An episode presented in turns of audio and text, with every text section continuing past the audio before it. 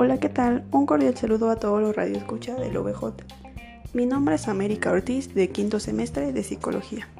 En el segmento de hoy hablaremos acerca de procesos y procedimientos de enseñanza-aprendizaje. Comencemos por definir qué es la enseñanza. Históricamente, la enseñanza ha sido considerada en el sentido estrecho de realizar las actividades que lleven al estudiante a aprender, en particular a instruirlo, y hacer que ejercite la aplicación de las habilidades. ¿Qué es aprendizaje? El aprendizaje es un cambio relativamente permanente en las asociaciones o representaciones mentales como resultado de la experiencia. Aprender es adquirir conocimientos, no solo de tipo informativo, sino también normativo. El proceso de enseñanza-aprendizaje aborda el proceso mediante el cual se comunica o transmiten conocimientos especiales o generales sobre una materia. Asimismo, aborda sus dimensiones en el fenómeno del rendimiento académico, a partir de los factores que determinan su comportamiento. Los objetivos de la enseñanza se constituyen un modelo o imagen del encargo social. Implican transformaciones en el escolar relacionadas con la formación de su personalidad como ciudadano.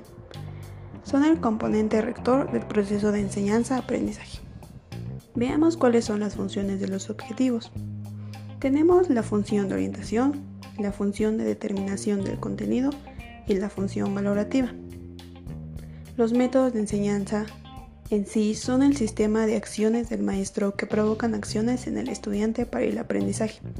Sus características son que debe haber presencia de un objetivo, debe operar con un contenido, debe tener un logro de un resultado y debe implicar la realización de acciones. Ahora bien, veamos cuáles son los métodos más frecuentes. Tenemos la observación, que es la percepción voluntaria, consciente y planificada del objeto de estudio. Se procede de acuerdo a un plan que determina qué datos se van a registrar y analizar para arribar a conclusiones que se verbaliza a través de una descripción. Encontramos también la narración, que es la exposición de hechos, acontecimientos en forma emotiva, agrupados en sucesión cronológica. Requiere de láminas, dibujos, mapas y títeres. Puede ser de hechos históricos, de cuentos y leyendas, de biografías y anécdotas y de fábulas. Está también el trabajo independiente, que es la solución de tareas por el alumno, por sus propios esfuerzos. Implica tareas como ejercicios, solución de problemas, experimentos, confección de fichas, trabajos prácticos y lecturas. Encontramos también la explicación, que es la exposición del material de estudio, fundamentalmente teórico, y en un orden lógico. Se acompaña de láminas y esquemas. Está también el trabajo con el libro de texto. A partir de un plan, el estudiante se apropia del contenido. Es un método reproductivo, receptivo de la información. Asimismo, encontramos también la conversación o diálogo. Esta se emplea a partir del intercambio de preguntas y respuestas. Las preguntas deben planificarse previamente para ajustarse al objetivo propuesto. Las preguntas se ordenan lógicamente para favorecer el desarrollo del pensamiento. Y por último, la demostración. En esta se hace la representación de procesos mediante medios de enseñanza o mostrando los procesos en el medio que le rodea. Se deben destacar las fases de proceso, sus características y relaciones. Se acompaña también de esquemas.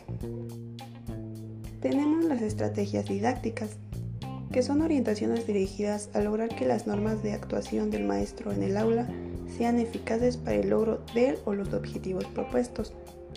Están también las técnicas didácticas, a diferencia de las estrategias didácticas, estas constituyen el conjunto de recursos y estrategias metodológicas que utilizan los docentes en la práctica educativa.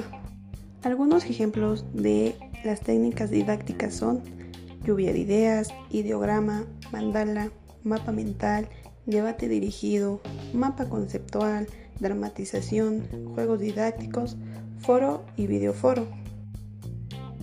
En las técnicas didácticas encontramos lo que son los seminarios, un panel, un simposio, una mesa redonda, Philips 66, esquemas, técnicas de la pregunta y la guía de estudio. Bueno, hasta aquí esta cápsula, esperando a que todos se encuentren muy bien y un cordial saludo. Hasta luego.